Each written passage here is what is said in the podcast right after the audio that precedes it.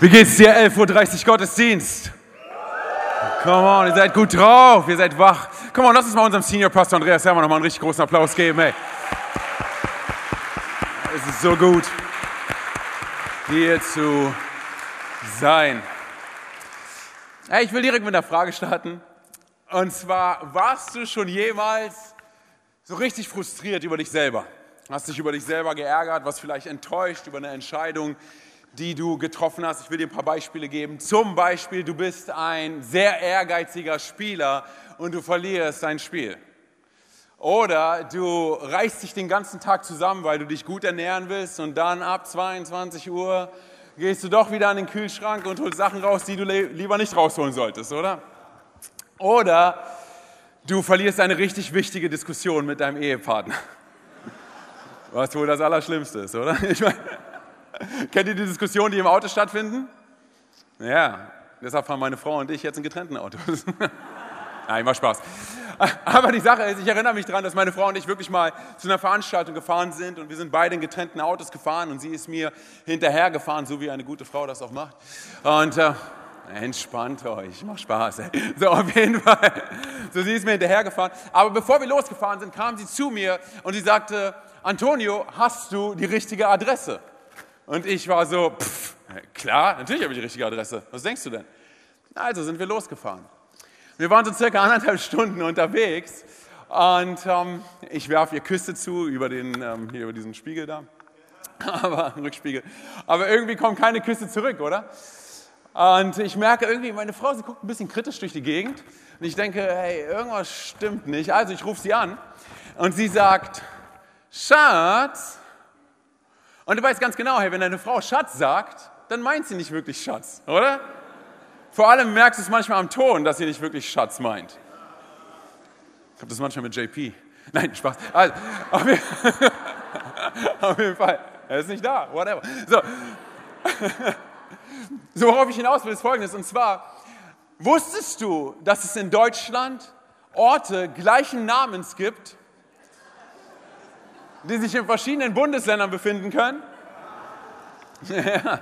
also sagt sie, Schatz. Und ich wusste, okay, ich habe irgendwas falsch gemacht. Wir sind falsch gefahren. Also ist das Erste, was ich hier sage, wir fahren seit anderthalb Stunden in die falsche Richtung. Und sie sagt, yep. Und ich fange an, ich versuche mich zu erklären und sage, aber wir wollen doch da und da hinfahren. Und dann sagt sie, Schatz. Und kennst du das, wenn die Zähne auch nicht mehr auseinandergehen? Und dann weißt du, welche Stunde geschlagen hat, oder? Hey, dann weißt du, wie wütend sie. Das ist ein anderes Bundesland. Hey, und ich übertreibe vielleicht ein bisschen, weil meine Frau würde die Geschichte niemals erzählen, weil sie mich liebt und sie hat Hoffnung für mich. Ähm, aber, aber folgendes, was ich über mich herausgefunden habe, ist, dass mich sowas super frustriert wenn ich in die falsche Richtung fahre, wenn ich eine falsche Entscheidung getroffen habe. Ich bin enttäuscht von mir selber. Vielleicht sagst du, hey, das ist keine große Sache für dich. Wenn du sagst, hey, das ist kein, Deal, kein großer Deal, wenn, dann fahre ich anderthalb Stunden wieder zurück und fahre dann in die richtige Richtung. Aber für mich ist es so enttäuschend und frustrierend, dass ich meine Schultern hängen lasse und dass ich genervt bin und ich finde es anstrengend. Und was ich herausgefunden habe über mich ist, dass solche Frustration, sie liegt in meiner DNA. Und zwar aus folgendem Grund. Meine Kinder zum Beispiel, ich liebe meine Kinder. Okay, ich liebe meine Tochter. Hey, sie ist meine kleine Prinzessin mit ihren zwei kleinen Zöpfchen, hey, und ihrem rosa Shirt und ihren chunky Beinchen. Ich könnte die ganze Zeit reinweißen. Sie ist so süß. Sie, sie weigert sich, Papa zu mir zu sagen. Sie sagt immer Mama zu mir. Ja, Sie kann Oma sagen und sie kann auch machen, wie der Hund macht. Ja, aber sie weiß nicht. Okay, egal. Sagt immer Mama zu mir. Meine Kumpels waren neulich bei mir und sie meinten zu mir, sag mal, Bro, sagt deine Tochter Mama zu dir? Und ich war so, nein. Aber es ist das, was sie tut. Ich liebe sie, ja, und ich liebe auch meinen Sohn. Mein Sohn ist so clever und er ist herzensgut. Neulich habe ich ihm nachts vorgelesen, bevor er ins Bett gegangen ist. Ich habe mit ihm gebetet und dann, er ist fünf Jahre alt, ja. Und dann sagt er zu mir, Papa. Und ich dachte, jetzt haben wir so einen richtig, so einen richtig guten Vater-Sohn-Moment, ja.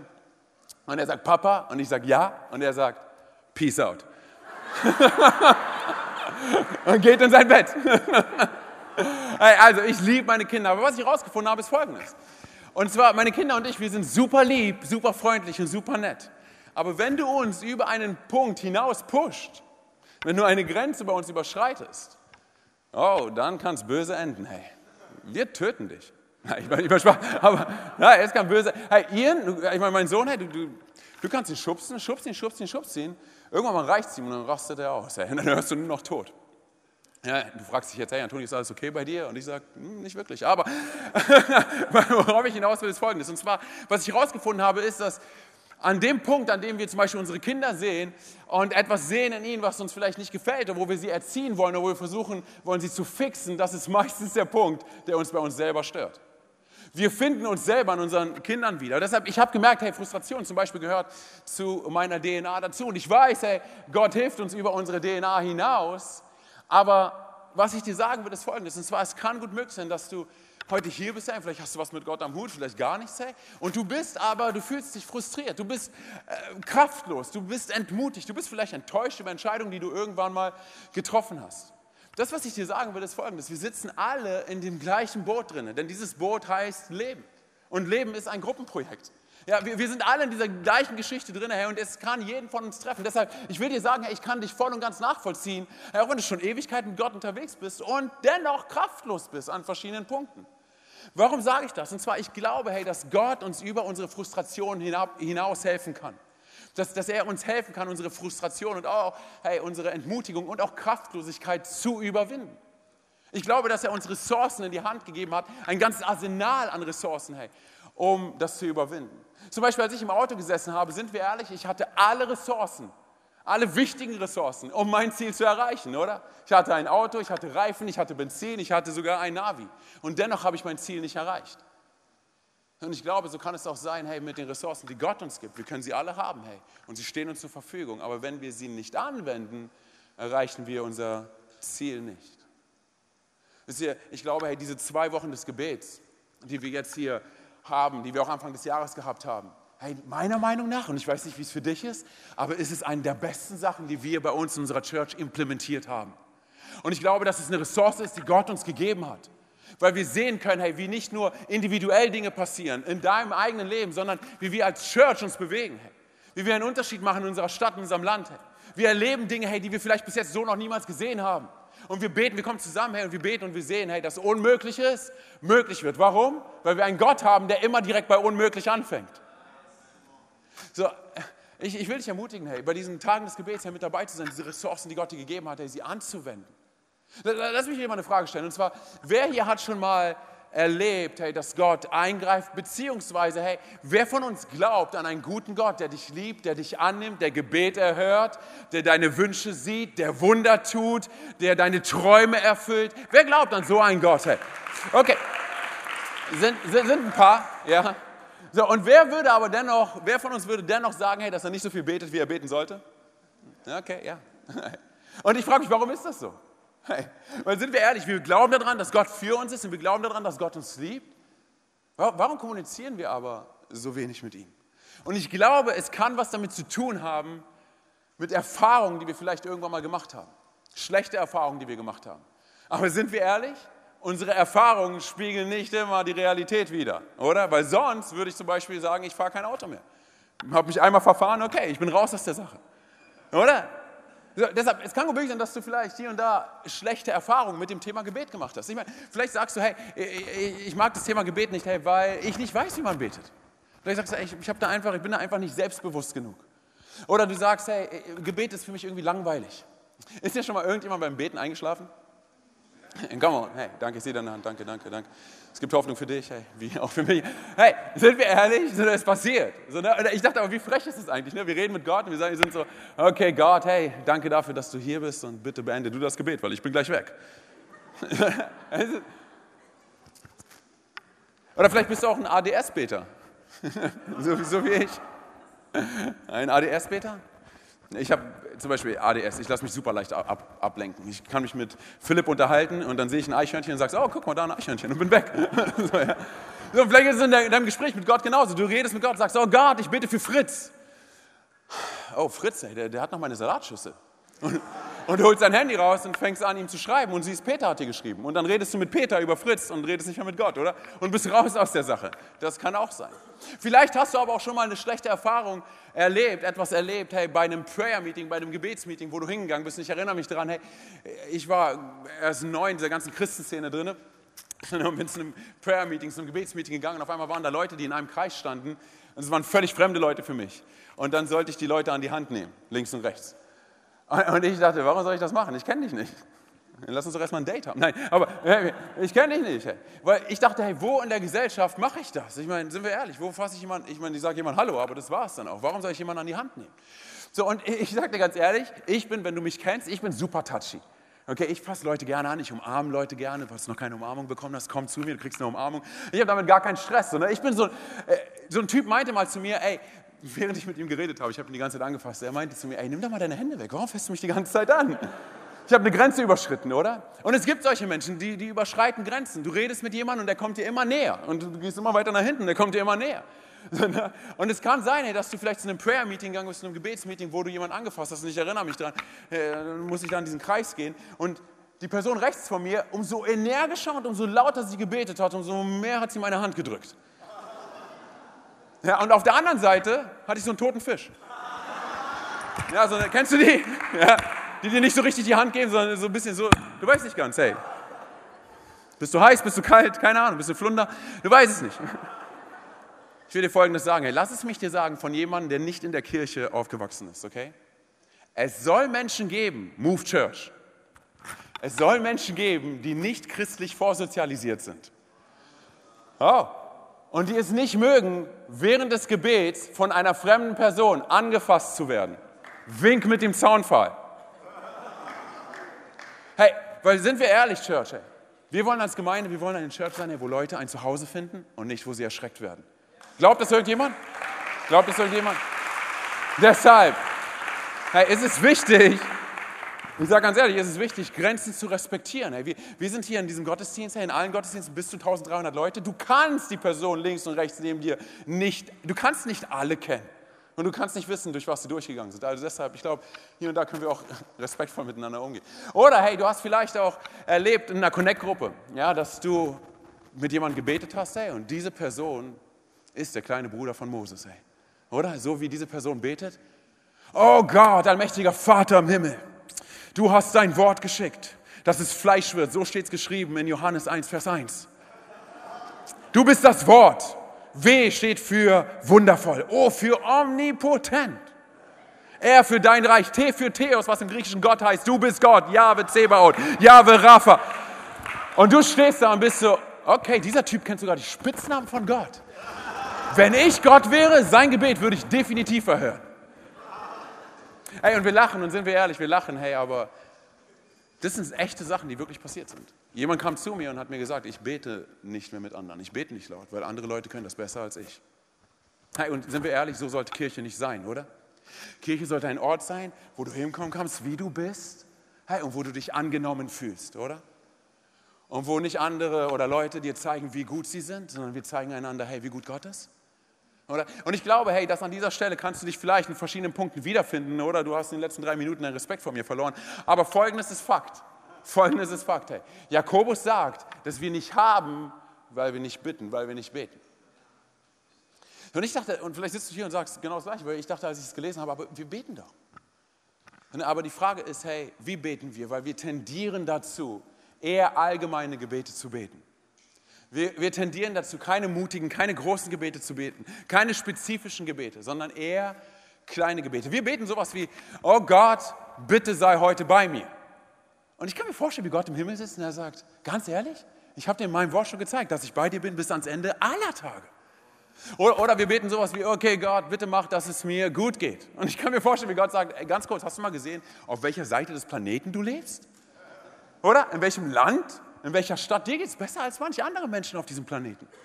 So, und wir neigen dazu, allgemeine Gebete zu beten, aus folgendem Grund, weil wir uns nicht trauen, mutige Gebete zu beten, weil wir denken, was ist, wenn es nicht eintrifft. Und manchmal denke ich, Gott sitzt im Himmel und er sagt so, ey, gib mir etwas Großes, ey. Gib mir etwas, womit ich meine Macht demonstrieren kann. Wenn wir anfangen, mutige Gebete zu beten, wird unser Denken verändert. Weil ich sage dir ehrlich, ich glaube, an vielen Punkten denken wir, dass Gott irgendwie eine Gebetslotterie im Himmel hat. Und mal ist dein Gebet dabei und mal nicht. Aber das ist nicht das Denken Gottes, oder? Ich glaube, das, kommt, das ist unser Denken und es kommt aus unserer Frustration heraus. Wir, wir wissen nicht wirklich, wie Gott über uns denkt. Wir wissen nicht wirklich, wer Gott ist. Und wir wissen nicht wirklich, wie Gott uns sieht. Wir sehen immer nur unser kraftloses und unser frustriertes Ich. Hey, und deshalb ist es gut, als Church zusammenzukommen und ermutigt zu werden. Deshalb ist es gut, hey, zu hören zum Beispiel, und lass es mich dir sagen, auch wenn du schon tausendmal gehört hast, wer dieser Gott ist, mit dem wir es zu tun haben. Es ist der Gott, der den Himmel eingetauscht hat für die Erde. Der Gott, der sich entschieden hat, Mensch zu werden. Der Gott, der geboren wurde in einer Krippe, in einem Stall, bei stinkenden Tieren. Der Gott, der sich entschieden hat, Mensch zu werden und in einen Futtertrog hineingelegt zu werden. Der Gott, der sich entschieden hat, als Flüchtlingskind auf die Erde zu kommen.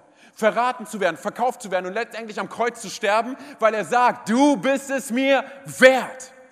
Du bist unbezahlbar für mich. Du bist geliebt von mir. Hey, wie würde das unser Bewusstsein ändern, wenn wir anfangen zu beten? Wenn wir so drauf sind? Ich sag dir, was passiert. Du fängst an, mutige Gebete zu beten.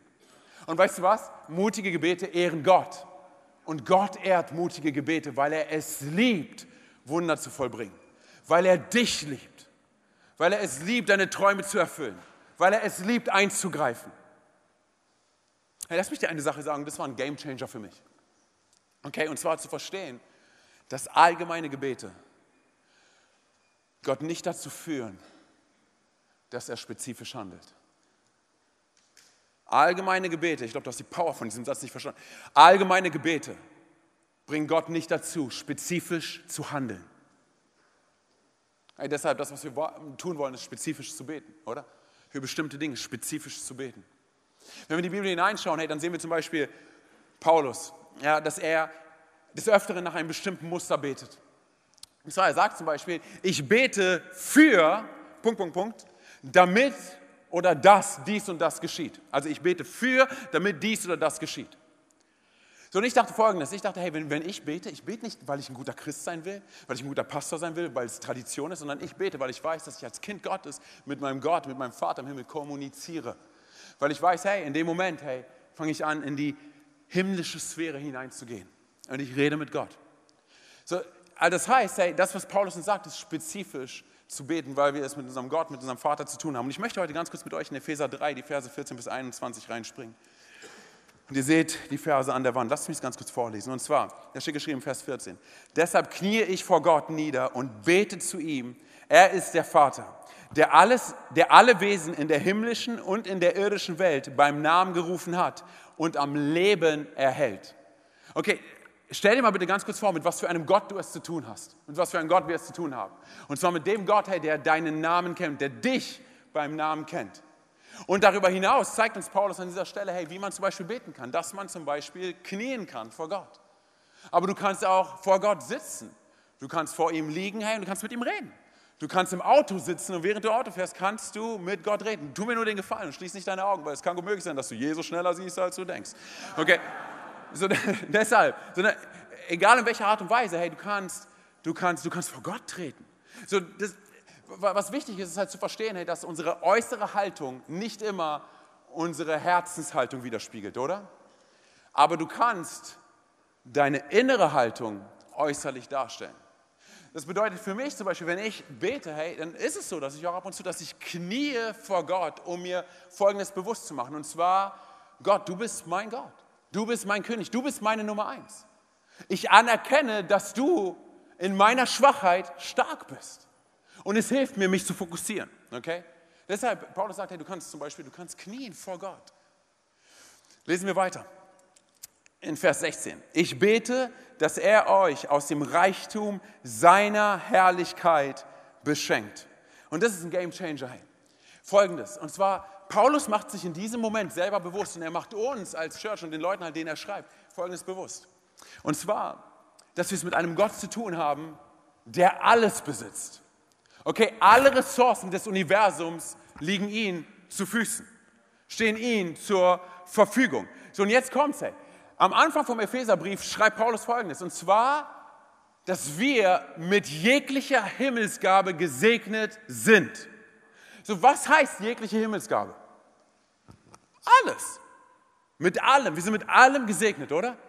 So, was ist jegliche Himmelsgabe? Ich sag dir, wer es ist. Es ist Jesus.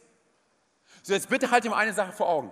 Wenn Gott der Vater bereit gewesen ist, sein allerbestes aus dem Himmel zu geben, und zwar Jesus. Wenn du im Himmel etwas Besseres erwartest als Jesus, dann sage ich dir ganz ehrlich, du wirst wahrscheinlich enttäuscht sein. Okay? Wenn er bereit gewesen ist, sein allerbestes zu geben, seinen Sohn, für dich und für mich, warum sollte er dann alles andere zurückhalten? Macht das Sinn?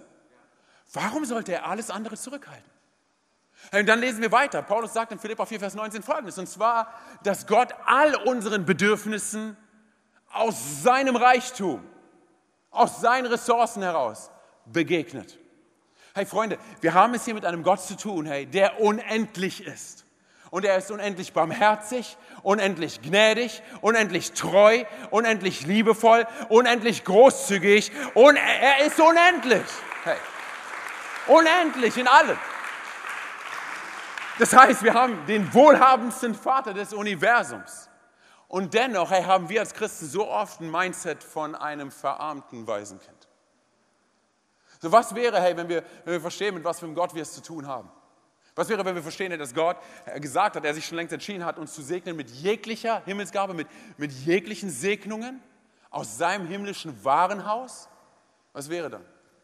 Hey, dann würden wir keine allgemeinen, keine unspezifischen Gebete mehr beten. Hey, weil das ist die Sache, wir vergessen, wer Gott ist und an so vielen Punkten vergessen wir, wie Gott dich und mich sieht. Neulich saß ich mit meiner Frau zusammen und ja, das ist die Sache, hey, wir sind Menschen, oder? Ich meine, keiner von uns ist perfekt. Hey. Und, und sie hat mich daran erinnert, mit was für einem Gott wir es zu tun haben. Und zwar in 1. Johannes 5, die Verse 14 bis 15. Da steht Folgendes geschrieben, und zwar, du und ich, wir können zuversichtlich sein, dass Gott unsere Gebete erhört. Und dann setzt Johannes noch einen drauf. Und zwar, er sagt, wir können uns sicher sein, dass Gott uns gibt, wonach wir bitten. Sicher sein. Hey, wenn mein Sohn zu mir kommt und mich um etwas bittet und ich ihm mein Wort gebe, dass er es bekommt, dann wird er sagen, okay, mein Papa hat mir, mein, hat mir sein Wort gegeben, er ist safe, er ist sicher. So, jetzt haben wir es nicht mit irgendeinem Menschen zu tun, sondern wir haben es mit Gott zu tun. Und ich dir ganz ehrlich, dieser Gott liebt es, zu seinem Wort zu stehen. Dieser Gott liebt es, seine Versprechen einzuhalten. Äh, äh, das ist nicht irgendwas, was er sagt, sondern er sagt, ich stehe dazu. Es kann gut möglich sein, dass du und ich nicht zu dem stehen, was wir sagen, aber Gott steht dazu. Er hat sich entschieden. So, jetzt sitzt du vielleicht hier und fragst dich, hey, ist Gott eine Wunschmaschine? Nein. Ist mein Wunsch ihm Befehl? Definitiv nicht. Andersrum ist eher der Fall. So, aber warum wollen wir nicht in dem Moment, wenn wir kraftlos sind, unseren Fokus eher auf die Sachen setzen, die Gott schon alle in unserem Leben gemacht hat und nicht nur in unserem Leben, sondern auch in dem Leben von so vielen anderen? Warum setzen wir unseren Fokus in diesem Moment nicht eher darauf, was schon alles geschehen ist, wo Gott schon Wunder gemacht hat, damit wir Kraft bekommen für die Zeiten, wo es noch nicht geschehen ist? Aber dass es noch nicht geschehen ist, heißt doch lange nicht, dass Gott nicht eingreifen wird. Oder? Hey, weil es, es macht doch voll und ganz Sinn. Sagen, ich erinnere mich daran, was Gott schon alles getan hat. Lass mich weitergehen, hey. In Vers, wir bleiben im Vers 16 und euch durch seinen Geist innerlich stark macht. Das heißt, hey, genau hier sehen wir dieses Muster. Paulus sagt, ich bete dafür, dass ihr aus seinem Reichtum beschenkt werdet. Und dann geht er weiter und er sagt, und dass ihr stark werdet. Hey, wenn wir hier lesen, stark werden, das ist nicht einfach nur irgendwie fit werden, sondern hier ist dieses griechische Wort Dynamis für stark. Und daher kommt auch das Wort Dynamit. Das heißt, wir reden hier von hochexplosiver Kraft Gottes, die Paulus uns zuspricht, die in unserem Leben ist. Hochexplosiv, Freunde. So, und wisst ihr, was verrückt ist? Hey, während Paulus das schreibt, sitzt er selber gerade im Gefängnis. Angebunden an einen Soldaten. So, der schreibt nicht entmutigte Briefe. Er ist selber nicht entmutigt. Er schreibt nicht, ey, jetzt kommt doch mal klar, ihr Epheser, ihr wisst gar nicht, was Verfolgung bedeutet. Ich weiß, was Verfolgung bedeutet. Nein, nein, er schreibt nichts in die Richtung. Sondern er ermutigt sie und sagt ihnen eigentlich Folgendes. Freunde, Gott ist noch nicht fertig mit der Geschichte, die er mit euch schreibt. Er sagt, Gott hat noch etwas Spezifisches für dich in dieser Stadt zu tun. Etwas Signifikantes. Hey, Move Church, ich will dir sagen, hey, was Gott dir heute Morgen sagen möchte. Und zwar, Gott ist noch nicht fertig mit deiner Geschichte. Es kann sein, dass es sich so anfühlt. Es kann sein, dass du frustriert bist. Es kann sein, dass du kraftlos bist. Und dennoch sagt Gott, ich habe etwas Signifikantes mit dir in dieser Stadt zu tun. Ich bin noch nicht fertig. Ich bin nicht fertig mit dir. Kann sein, dass es sich so anfühlt. Weil das ist das Problem von Kraftlosigkeit und Frustration. Es, es bringt unsere Bewegung zu einer Stagnation. Wir kommen auf einen Nullpunkt. Wir, wir wissen nicht, wie es weitergeht. Wir, wir, fühlen uns kraftlos und wissen nicht, wie können, können, wir uns weiter bewegen. Hey, und das, was Gott uns geben möchte, ist Dynamis Kraft, Freunde. Dyna, ich meine, Dyna, boom! Besser kann ich es nicht darstellen. Boom, hey. Und dann machen wir auf einmal unserem Namen als Move Church alle Ehre, weil wir stehen in Bewegung, wir bleiben in Bewegung, wir bleiben nicht stehen. Das ist, was Gott machen möchte, unsere Bewegung maximieren, nicht minimieren. Wir fangen an zu beten, hey, und diese Dynamiskraft nimmt uns ein. So, jetzt kann es sein, hey, dass, du, dass du zum Beispiel hier bist und dass du, dass du sagst, hey, und es gibt Leute, die das sagen, die sagen, hey, Church ist kein Ort, an dem man irgendwie real sein kann, an dem man so sein kann, wie man ist. Und vielleicht erlebst du es sogar im Foyer, du sprichst mit jemandem, fragst ihn, hey, wie geht's dir? Und alle Leute sagen, oder die meisten sagen, hey, mir geht's gut. So, weil es schon fast so ein Unding ist, geworden ist, hey, zu sagen, hey, mir geht's nicht gut oder ich bin kraftlos oder frustriert. Hey, aber lass mich dir sagen, das ist nicht schlimm und auch nicht böse, wenn du dich kraftlos fühlst. Das ist nicht schlimm, wenn du dich frustriert fühlst. Weil sind wir ehrlich, manche Umstände, sie stehen außerhalb von deiner Macht und du kannst nichts daran ändern. Paulus musste in einer Zeit das Evangelium predigen, hey, wo seine Freunde gefoltert wurden und umgebracht wurden aufgrund dessen, weil sie gesagt haben, dass sie Christen sind. Hey, wenn wir sowas heutzutage erleben, hey, dann geht unser Energiepegel auf Null. Und das ist völlig verständlich, oder?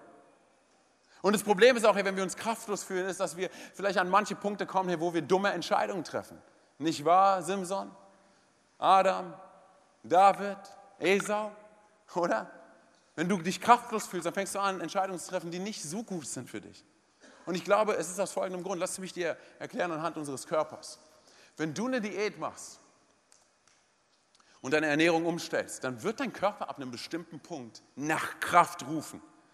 Und das Problem bei der ganzen Sache ist, ist, dass du und ich dazu tendieren, uns billige Fake-Energie zu holen. Was ist billige Fake-Energie? Es ist raffinierter weißer Zucker. So, und es bringt uns schnell auf ein High, aber es hält uns leider nicht lange da. Und dann zerbrechen wir auf einmal wieder auf einem Down, oder? Und genau das Gleiche passiert auch in unserem spirituellen Leben. Hey, wenn du und ich, wenn wir uns kraftlos fühlen, dann neigen wir dazu, tendieren wir manchmal dazu, dumme Entscheidungen zu treffen und uns Fake-Energie zu holen. Wir versuchen unser Leben zu stimulieren, hey, mit irgendwelchen Sachen, die uns nur kurzzeitig befriedigen, die uns nicht wirklich Erfüllung geben, die uns nicht das Leben geben, was Jesus uns versprochen hat, ein Leben in Fülle, und wir verpassen auch den Plan, den Gott für uns vorbereitet hat. Weil wir sind nur noch so, ey, es reicht mir für ein kurzes High und dann, was passiert ist, wir zerbrechen auf einem noch tieferen Low. Oder? So, das ist das, ist das Verrückte. Und dann geht es vielleicht sogar noch weiter. Dann, dann kommen Leute und sie sagen, hey Mann, Church ist für mich kein Movement mehr. Es ist für mich nur noch ein Monument. Ich bleibe stehen, das nervt mich alles. Und dann gibt es Leute, die sagen, hey, dann gehe ich auch nicht mehr in den Gottesdienst, ich ziehe mir nur noch den Livestream rein. Hey, und nichts gegen den Livestream. Ich finde es cool, hey, dass wir das Evangelium an so viele Orte predigen können, hey, da, wo es vielleicht keine Kirche gibt. Aber wenn du eine Kirche in deiner Gegend hast, hey, dann solltest du lieber in eine Kirche gehen. Hey. Teil von einer Church werden. Leben erleben. Hey. So, weil das Problem ist, dann reicht auch irgendwann mal der Livestream nicht mehr, sondern dann irgendwann noch YouTube-Videos, kurze Predigten und dann irgendwann noch Podcasts und dann sagst du, okay, ich bin raus aus der ganzen Sache. Und du verpasst das Signifikante, was Gott mit deinem Leben in dieser Stadt tun möchte. Und das ist so traurig, weil es an so vielen Punkten immer wieder passiert. Hey, deshalb, ich will dir sagen, hey, kraftlos zu sein und frustriert zu sein, das ist kein großes Problem. Es passiert. Als Paulus diesen Brief geschrieben hat, hat er es geschrieben als Rundschreiben. Weißt du warum? Weil er wusste, dieser Brief muss in verschiedene Churches gehen. Weil alle Menschen hier und da mal kraftlos und frustriert sind.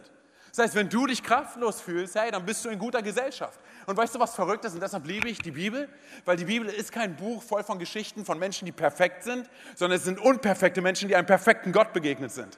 Das heißt, du und ich, hey, wir sind in guter, in guter Gesellschaft, oder? Wir sind in guter Gesellschaft. Das bedeutet, hey, das, was Paulus uns sagt, ist, hey, du, du, du brauchst Dynamiskraft. Die Dynamiskraft Gottes.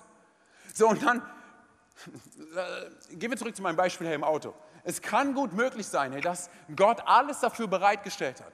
Wie bei mir, als ich im Auto gesessen habe. Ich hatte alles dafür da, um mein Ziel zu erreichen. Die Power lag eigentlich in meinem Auto. In den Reifen, im Benzin, im Navi, in meiner Frau, die so clever war und gesagt hat, hast du die richtige Adresse? Und am besten wäre ich ihr nachgefahren, oder?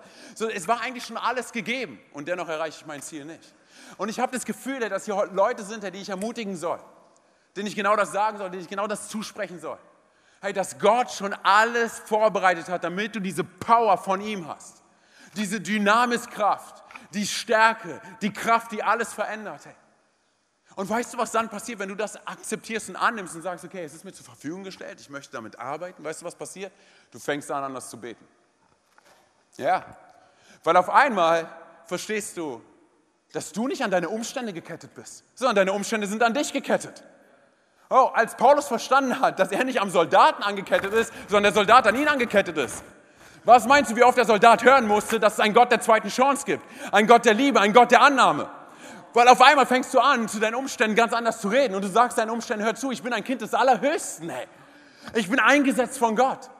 Er, er sieht mich, er liebt mich, er nimmt mich an. Er hat mich berufen für eine Zeit wie diese. Er will mich gebrauchen in dieser Stadt. Hey. Er hat mich zugerüstet für all das, was noch kommen wird. Oh, ich bin nicht das Problem. Umstände, ihr habt ein Problem. Oder du fängst an, ganz anders zu denken, ganz anders zu reden. Ich bin nicht der Fehler im System. Nein, ich bin Teil der Lösung. Weißt du warum? Weil Jesus definiert, wer ich bin und nicht meine Umstände und auch nicht das, was andere Leute über mich sagen. Oh, auf einmal fängst du an, mutige Gebete zu beten, oder? Hey, und das ist so cool bei Paulus, das sehen wir bei ihm. Er sagt nicht, hey, ich bitte irgendwie darum, dass es euch gut geht. Er sagt, ich bete, dass ihr stark werdet. Dass ihr stark seid. Lass uns weitergehen, hey. Ist irgendjemand on fire? Ist irgendjemand begeistert hier, hey? Come on. So in Vers 17.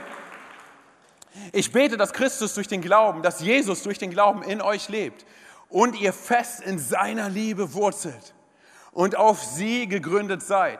Das wird euch dazu befähigen, das wird euch dazu stark machen, zusammen mit allen anderen, die zu Gottes heiligen Volk gehören, die Liebe Christi in all ihren Dimensionen zu erfassen, in ihrer Breite, in ihrer Länge, in ihrer Höhe und in ihrer Tiefe. Oh, du fühlst dich vielleicht hier und da entmutigt und frustriert. Du fühlst dich kraftlos. Ich will dir sagen, was du machen kannst. Und zwar schau auf Jesus. Ey. Schau auf den, der dich unendlich, unendlich liebt. Er ist die Liebe in Person. Er macht Liebe zu einem Verb, oder? Er plus nichts, Jesus plus nichts ist die Antwort auf alles das, was du brauchst. Mein Vokabular, meine Worte reichen nicht aus, um dir zu erklären, wie wunderbar seine Liebe für dich ist. Um dir zu erklären, wie sehr er dich liebt. Liebe ist nicht das, was er tut, Liebe ist das, was er ist. Wie verrückt ist das, oder? Zu wissen, dass, dass seine Liebe nicht abhängig ist von dem, was ich tun kann, sondern er liebt mich aufgrund dessen, wer er ist. Okay, Antonio, aber wie, wie schaue ich auf Jesus? Zum Beispiel, hey, indem du in so einen Gottesdienst kommst, hey. Und du erlebst hier Worship, hier Lobpreis, oder? Musik, hey, und du, du, du, du erlebst Predigt. Und wisst ihr was, was verrückt ist? Hey, das findest du auch alles in der Bibel. Du findest Worship in der Bibel, du findest Gottesdienste in der Bibel, du findest Predigt und Lehre in der Bibel. Aber lass mich dir eine Sache sagen, hey, weißt du was Verrücktes? Im Vergleich dazu findest du gerade im Neuen Testament etwas, was es öfters gibt als Predigt, Worship und Lehre. Und zwar, dass du zusammenkommst mit Leuten, die Jesus lieben, hey, zusammenkommst mit Leuten, hey, die Jesus kennen, die mit Jesus Dinge erlebt haben und einfach ein Hangout mit ihnen hast und Zeit mit ihnen verbringst, hey, und ihr euch gegenseitig daran erinnert, was Gott alles schon getan hat. Weißt du warum? Das ist echt verrückt. Zum Beispiel Connect-Gruppen machen für mich deshalb voll und ganz Sinn. Weil es meiner Meinung nach die Durchschlagskraft unserer Church für diese Stadt ist. Hey, und du bist nicht Teil einer Connect-Gruppe, weil du es irgendwie machen musst. Und du bist nicht Teil eines Dream-Teams, damit du sagen kannst, okay, Dream-Team hört sich so cool an. Nein, nein, nein, darum geht es nicht. Sondern wir kommen zusammen. Und an der Stelle, wo ich vielleicht entmutigt bin, brauche ich es, von dir zu hören, was Gott alles in deinem Leben getan hat, damit ich Adrenalin in meine Seele hineinbekomme und mich, ich, mich daran erinnere, dass Gottes Kraft in mir ist. Wir brauchen einander, oder? Dass wir gemeinsam verstehen, hey, wir sind hier an dieser Stelle gemeinsam unterwegs, weil Leben ein Gruppenprojekt ist. Du bleibst nicht alleine im Leben, hey, sondern gemeinsam, oder? Gemeinsam sind wir besser, oder? Und dann ist Church und das, was wir sonntags machen, nicht einfach irgendwas. Dann ist es, du sagst, hey, das ist Teil meines Lebens, hey. Ich, ich bin, äh, wenn ich montags hey, auf Arbeit bin oder wo auch immer, das ist hey, Gottesdienst, ich bin mit Gott unterwegs. Hey. Und ich weiß ja, dass wenn ich bete, dass Dinge passieren und dass Dinge sich verändern. So, dann gehen wir weiter. Hey, ihr sollt, in Vers 19, ihr sollt die Liebe erkennen, die Christus zu uns hat und die alle Erkenntnis übersteigt. So, vielleicht ist es so, hey, dass du schon mal Leute getroffen hast, wo du sagen würdest, hm, weshalb sind die eigentlich immer so gut drauf? Weshalb haben die so einen Frieden? Weshalb fühlen die, fühlen die sich so sicher? Weshalb haben sie keine Angst? Weshalb scheint es so, als hätten sie etwas, was ich nicht habe? Lass es mich dir sagen. Vielleicht haben sie etwas, was du nicht hast. Und zwar das Verständnis darüber, was es bedeutet, von Gott geliebt zu sein. Hey, und das ist eine Sache, die kann ich dir nicht erklären. Hey, mit, mit, mit dem natürlichen Verstand zu verstehen, dass Gott und wie sehr Gott dich liebt, ich kann es dir nicht erklären. Es gibt nicht genug Worte dafür. Deshalb kommen Leute auch mal wieder zu mir und sagen, hey Antonio, warum sollte Gott sein Leben für mich geben? Warum sollte er mich so sehr lieben? Ich kann es dir in natürlicher Art und Weise nicht erklären. Es ist etwas Übernatürliches, was Gott dir zeigen muss. Deshalb, hey, an alle Eltern hier, und das meine ich wirklich so, wie ich sage, an alle Eltern hier, meiner Meinung nach, eines der wichtigsten Gebete, die du beten kannst für deine Kinder, ist folgendes. Gott, schenk meinen Kindern die Kraft zu erkennen, wie sehr du sie liebst. Gott schenkt meinen Kindern die Kraft, dass sie erkennen, wie sehr du sie liebst. Weißt du warum? Weil auf einmal werden deine Kinder selbstbewusst und sie werden selbstbewusst aufwachsen und sie werden wissen, sie sind nicht abhängig von der Meinung anderer und von der Bestätigung anderer und sie werden keine dumme Dinge tun, hey, die ihnen Bestätigung geben von irgendwelchen Leuten, die sie vielleicht gar nicht mögen, sondern sie wissen selbstbewusst, mein Gott im Himmel, er liebt mich. Er hat mich nicht vergessen. Er ist für mich. Du eröffnest für deine Kinder ein völlig neues Leben. Das ist das Gebet, was ich über meine Kinder bete. Hey, und das ist auch ein Gebet, was du beten kannst für deinen Ehepartner. Gott, gib ihm die Kraft, gib ihr die Kraft zu erkennen, wie sehr du meinen Ehepartner liebst. Hey, weil auch an dieser Stelle, wenn ein Ehepartner das Selbstbewusstsein von Gott hat, dann wird er sich nicht das Selbstbewusstsein von irgendwelchen anderen Leuten holen. Und das Herz wird transformiert. Und ich sage dir ganz ehrlich, hey, wenn du und ich verstehen, wie sehr Gott uns liebt, dann fangen wir an, mit dieser Liebe Menschen zu lieben. Bedingungslos Menschen anzunehmen und zu lieben. Hey, deshalb, wir beten keine kleinen Gebete, Freunde. Hey, wir beten große Gebete, oder? Keine allgemeinen Gebete, spezifische Gebete, oder? Du betest nicht, okay, Gott, bitte mach, dass es mir gut geht und dass es heute schön ist und segne das Essen, bla bla bla. Nein, hey. Du betest nicht, okay, Gott, bitte mach, dass meine Kinder keine Drogen nehmen, dass es ihnen gut geht. Nein, bete große Gebete. Bete über deine Kinder aus. Gott, ich segne meine Kinder, dass sie an der Stelle, wo sie leben, wo sie eingesetzt sind, wo sie zur Schule gehen, wo sie zur Uni gehen, wo sie zur Arbeit gehen, dass sie dort einen Unterschied machen. Dass sie Vorbilder sind für Männer und Frauen in ihrer Umgebung. Dass sie ihr volles Potenzial entwickeln. Dass sie mit ihrem Leben auf dich zeigen. Du betest große Gebete, oder? Du, du betest für dein, Hört auf mit diesen halben Klatschern, entweder alle oder gar nicht. Sondern du betest für dein, genauso, hey, ich sage dir ganz ehrlich, auch, auch, du sagst nicht, hey Gott, bitte bezahl meine Rechnungen. Gott, bitte mach, dass ich irgendwie meine Rechnung, mit meinen Rechnungen hinkomme. Nein, nein, nein, du betest große Gebete. Gott, ich weiß, dass du mein Versorger bist. Du hast mir versprochen in deinem Wort. Und ich bitte dich darum, dass du mich segnest, damit ich als Haupt meiner Familie Segen sein kann in meiner Familie, aber über meine Familie hinaus großzügig sein kann. In meinen Freundschaften, in meinen Beziehungen, dass die Leute dadurch, dass ich gebe, sehen, wer du bist. Du fängst an, große Gebete zu beten, oder? Hey, bete nicht, Gott, mein Ehepartner ist ein Idiot. Bitte mach, dass er ein weniger Idiot ist. Oder? Wenn du betest, Gott, ich segne meinen Ehepartner dass er an der Stelle, wo er ist und wo er steht, Gott, dass er dich erkennt.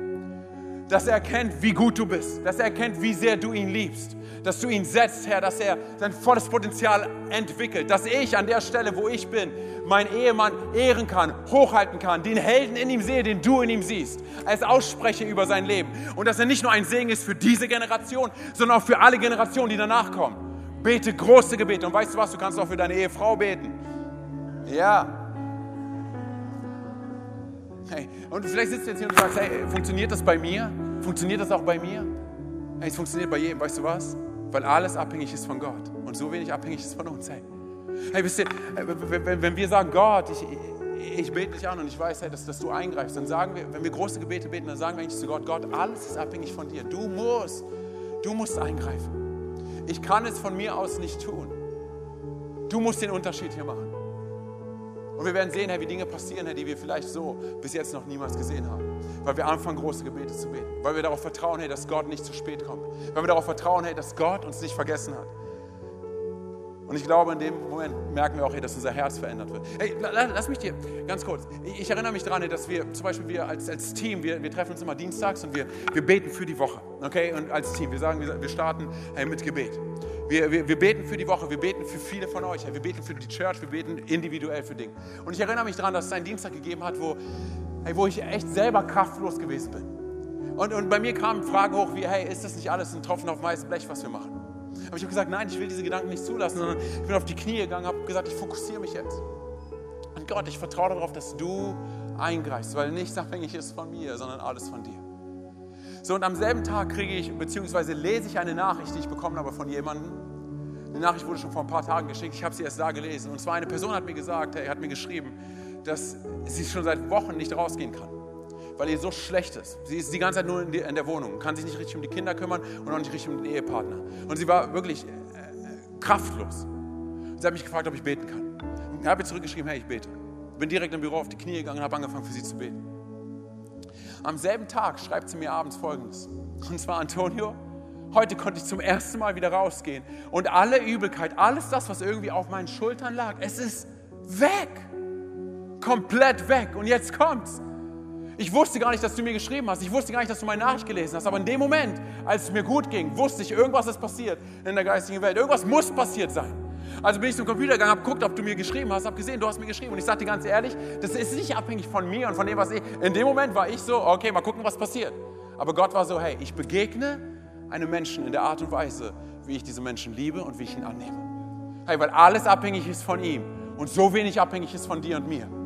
Hey Freunde, ich will dir sagen, hey, ich meine, auf euren Plätzen, da liegen so, so eine Karten, oder? Ich bete für dich. Hey, füll diese Karte aus, hey, wo wir für dich beten können, wo wir in den nächsten zwei Wochen zusammenkommen können, morgens und abends, und sagen, hey, wir beten füreinander. Nimm diese Karte, wirf sie hinter die Box rein und du wirst sehen, wie gefährlich gute Dinge passieren, weil wir anfangen, gefährlich gut zu beten. Du wirst auf einmal sehen, hey, dass Dinge passieren, die du dir nicht vorgestellt hast. Eine Person hat mir erzählt, hey, dass sie aufgeschrieben hat, dass der Kontakt zu der Mutter schon seit Jahren kaputt ist, nicht gegeben ist. Und sie hat es aufgeschrieben, wir haben dafür gebetet hier. Und sie sagt, in diesem Jahr zum allerersten Mal hat sich die Mutter wieder gemeldet, es gibt wieder einen Kontakt. Im ersten Gottesdienst war sie hier, sie ist aufgestanden, sie sagte, das war ich. Warum? Ey, weil es das Leben ist, was in sie hineingepusht worden ist in dem Moment, oder? Kraft Gottes, hey. hey gefährlich gute Dinge passieren. Ist irgendjemand begeistert, hey? Davon, was Gott tun kann? Okay. Lass mich dir zeigen, was Gott tun kann. Ich komme zum Ende. Vers 20. Gott kann unendlich viel mehr an uns tun, als wir jemals von ihm erbitten oder uns ausdenken können. So mächtig ist die Kraft, mit der er in uns wirkt. Oh, unendlich viel mehr, als du und ich uns denken können. Wir können es nicht messen, wir können es nicht träumen. Und weißt du was, diese Kraft, Paulus sagt, es ist in wem? In wem? In uns. Ja, verrückt, oder? Das ist keine 0815-Kraft. Das ist die Kraft, die Jesus von den Toten auferweckt hat. Oh. Mit diesem Bewusstsein zu beten, hey, unser Denken wird verändert. Letzter Vers. Ihm gehört die Ehre in der Gemeinde und durch Jesus Christus in allen Generationen für Zeit und Ewigkeit. Amen. Hey, spürst du den Glauben in diesem Gebet? Das ist nicht, Gott, bitte mach, dass es mir heute gut geht. Nein, das ist, hey, dadurch, dass ich bete, werden Generationen verändert. Dadurch, dass ich bete, wird die Menschheitsgeschichte verändert. Und ich sage dir ganz ehrlich, an dem Punkt, hey, wo du sagst, ich, ich bin kraftlos, hey, wenn du betest und ein Wunder geschieht, dann weißt du, wer dieses Wunder gemacht hat, weil du es niemals hättest tun können aus deiner Kraft. Und so kann es sein, hey, dass, du, dass du sagst, hey Mann, ich habe aber nicht immer an Gott festgehalten. Weißt du was? Es ist völlig egal, weil Gott schon immer an dir festhält. Schon immer. Lass uns mal ganz kurz unsere Augen schließen, da wo du gerade sitzt. Hey, Ganz kurz schließ deine Augen, einfach als Punkt der Konzentration und der Privatsphäre. Hey, wenn du heute hier bist und du sagst, hey, ich, ich höre von diesem Gott der zweiten Chance in dieser Art und Weise, vielleicht heute hier zum ersten Mal. Es berührt mein Herz und ich merke, irgendwas passiert, aber ich kann es nicht definieren, ich kann es nicht in Worte ausdrücken. Dann will ich dir sagen, Gott ist gerade dabei, dein Herz zu berühren und an dir zu arbeiten. Hey. hey wenn du sagst, du, du kennst diesen Gott nicht, diesen Gott der zweiten Chance, du hast keine Beziehung zu ihm, dann will ich dir gleich die Möglichkeit geben, dass du dein Leben, dass du dich mit ihm connectest. Wir machen es so, während all die Augen geschlossen halten, keiner links und rechts schaut. Das ist ein privater Moment zwischen dir und Gott. Ich werde gleich von drei auf eins runterzählen und wenn du sagst, ich möchte diese Beziehung zu diesem Jesus, diese Beziehung zu diesem Gott der zweiten Chance haben, dann bitte ich darum, während alle die Augen geschlossen halten, dass du ganz kurz deine Hand hebst, damit ich weiß, für wen ich gleich beten kann. Okay, während alle die Augen geschlossen halten, ich fange an zu zählen. Drei, Jesus liebt dich so sehr. Zwei, er ist dir näher, als du denkst. Eins, sein Plan für dich ist so großartig. Heb ganz kurz deine Hand da, wo du bist. Danke, danke, danke schön. Danke, danke. Ist hier noch jemand? Dankeschön, da hinten auch, Herr, danke. Ist hier noch jemand, der sagt, hey, ich möchte mein Leben mit diesem Gott verbinden? Dankeschön. Danke, auch da oben, Dankeschön. Hammer. Hey, ihr könnt die Hände wieder runternehmen. Super, ihr könnt die Augen wieder öffnen. Hey, wir machen es gemeinsam so, wir beten ein Gebet, ich formuliere es vor und wir beten es alle als Church nach. Jesus. Come on, loud and proud. Jesus. Heute gebe ich dir mein Leben. Bitte verzeih mir, wo ich vor dir weggerannt bin. Wo ich ein falsches Bild von dir gehabt habe. Heute komme ich zurück. Und ich glaube daran, dass du am Kreuz für meine Schuld gestorben bist. Dass du am dritten Tag von den Toten auferstanden bist. Und dass du jetzt zur Rechten des Vaters sitzt.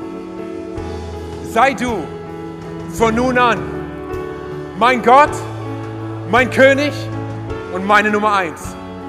Und alle sagen, Amen, Amen. Komm mal, lass uns aufstehen, lass uns mal kurz den Song